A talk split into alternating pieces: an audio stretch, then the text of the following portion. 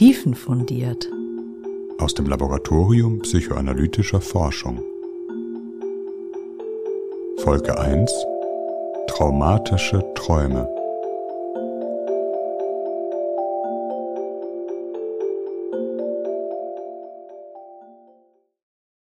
In diesem Podcast-Format werden wir in kurzen Porträts bedeutsame empirische Studien aus der Welt der psychoanalytischen Forschung vorstellen. Sei es zur Bedeutung von Träumen, der Rolle des Unbewussten in der Gesellschaft, neuer Therapieansätze oder der Wirksamkeit psychoanalytischer Verfahren. Hierzu werden wir auch Beiträge von Gastautorinnen und Autoren hören. Wer unseren Podcast fördern will, Lasst gerne ein Abo bei eurem Podcast-Anbieter da oder schreibt einen Kommentar. Folgt gerne auch unserem neuen Instagram-Kanal. Wir beginnen unsere Reihe mit einem Beitrag von Bianca Backerlim, in dem wir uns mit dem Zusammenhang von Kriegstraumatisierungen und dem nächtlichen Träumen beschäftigen.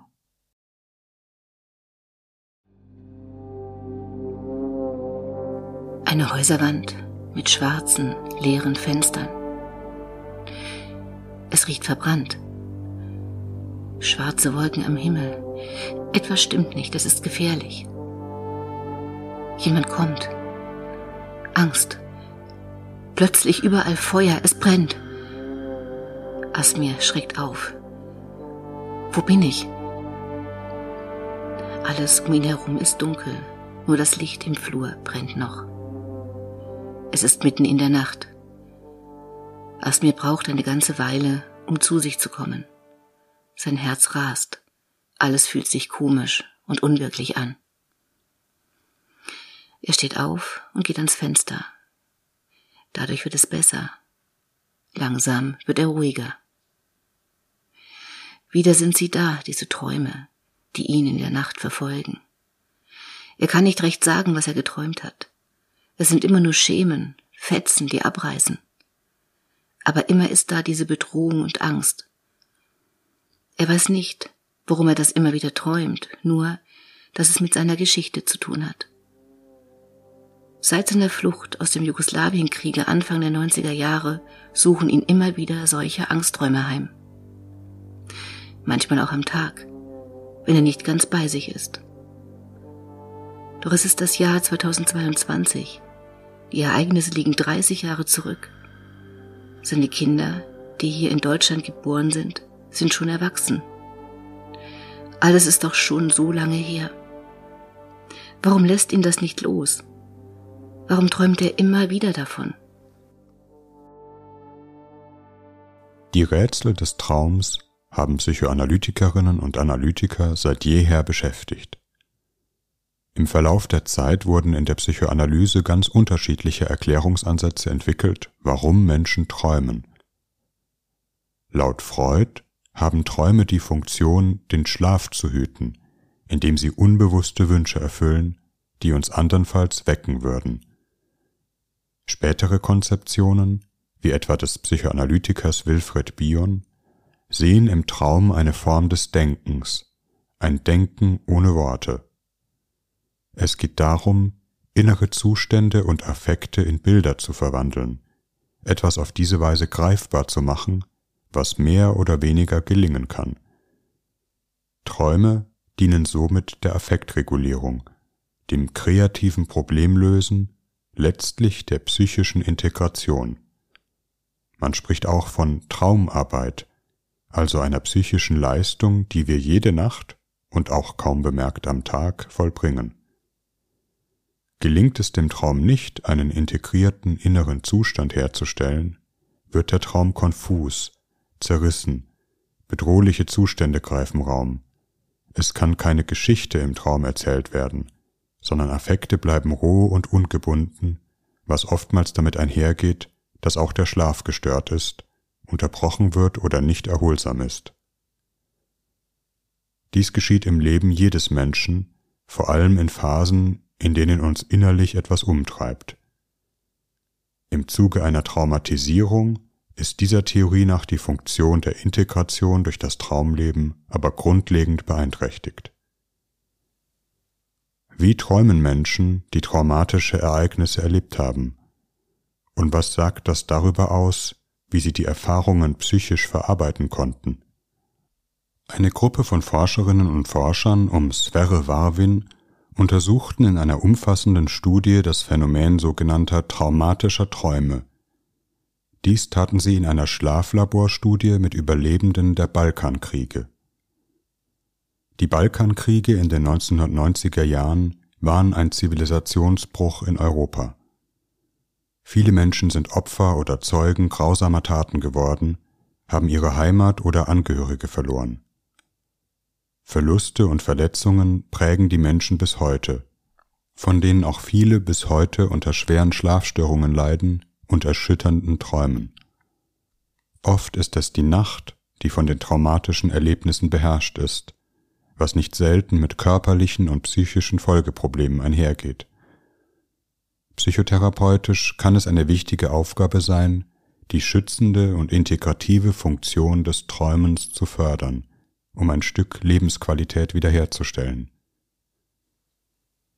In der Studie wurde eine Gruppe von Überlebenden der Balkankriege mit manifesten Symptomen einer posttraumatischen Belastungsstörung, kurz PTBS, mit einer Gruppe Überlebende ohne PTBS-Symptome im Schlaflabor untersucht. An der Studie nahmen insgesamt 50 Personen teil.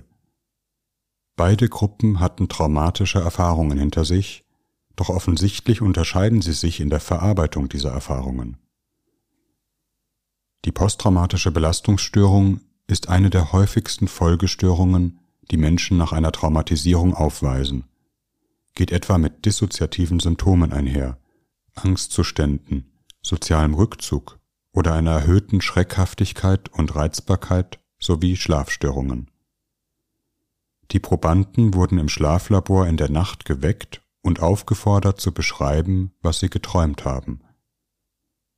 Wenn man Menschen in einer bestimmten Schlafphase, dem sogenannten REM-Schlaf, aufweckt, können sich die meisten lebhaft an Träume erinnern. Am nächsten Morgen wurden sie von einem Psychoanalytiker erneut zu den berichteten Träumen interviewt, und diese Träume wurden nach einer wissenschaftlichen Methode analysiert. Die Autoren verwendeten dazu die Traumanalyse-Methode von Ulrich Moser und Ilka von Zeppelin, ein qualitatives Verfahren, das in vielen psychoanalytischen Traumuntersuchungen angewendet wird. Dem Verfahren liegt eine komplexere Theorie zugrunde, die wir hier nur sehr verknappt darstellen können. Die Träume werden dabei nach formalen Kriterien geordnet, zum Beispiel Länge und Kohärenz der Traumgeschichte, Brüche und Wiederholungen im Traum erleben, sowie nach inhaltlichen Kriterien, zum Beispiel ob eigene Handlungsfähigkeit im Traum vorgestellt wird oder die Person passiv bleibt. Einen wichtigen Punkt bezeichnet die Frage, ob und wie im Traum andere Personen repräsentiert werden. Ob es gelingt, ein Gefühl von Sicherheit herzustellen, zum Beispiel dadurch, dass eine andere Person eingreift oder man sich zu ihr retten kann.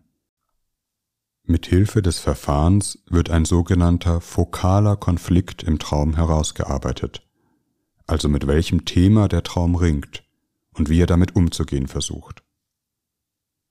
Eine integrierte Traumgeschichte könnte etwa sein, ich fühle mich wieder einer großen Bedrohung ausgesetzt, aber da gibt es eine Person, die das nicht geschehen lässt. Ich bekomme Angst aber ich kann mir auch vorstellen, wie die Angst wieder reduziert wird. Eine unintegrierte?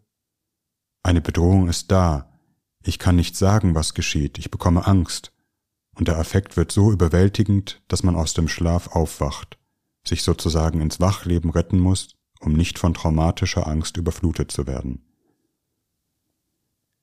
Der Vergleich von Träumen von PTBS-Betroffenen und der Kontrollgruppe in der Studie zeigt, dass in traumatischen Träumen deutlich seltener eigene Handlungsfähigkeit vorgestellt werden kann. Dies gilt auch für eine hilfreiche Beziehung, die Schutz gibt. Zudem zeigte sich, dass die Träume der Vergleichsgruppe ohne PTBS-Symptomatik deutlich elaborierter und mit einem einigermaßen gut erkennbaren roten Faden beschrieben werden die Träume von PTBS-Betroffenen zeichneten hingegen oftmals bizarre, unverständliche Szenarien oder bildeten nur Fragmente, die nicht zusammenzuhängen schienen. So berichtet beispielsweise ein Betroffener von einem Traum und verwendet lediglich Aussagen wie es sind viele, sie schießen auf mich, sie nehmen mich gefangen, töten mich. Es bleibt unkonkret. Man weiß zum Beispiel nicht, um wen es sich handelt und in welchem Setting. Schmerzhaft und passiv. Es wird keine Lösung gefunden, keine Beziehung hergestellt, sondern diese Situation wird bis zum Erwachen durchlebt, während der Träumer dem Geschehen hilflos ausgeliefert ist. Ein Beispiel für eine integrierte Traumerzählung aus der Vergleichsgruppe ist der Traum eines Mannes.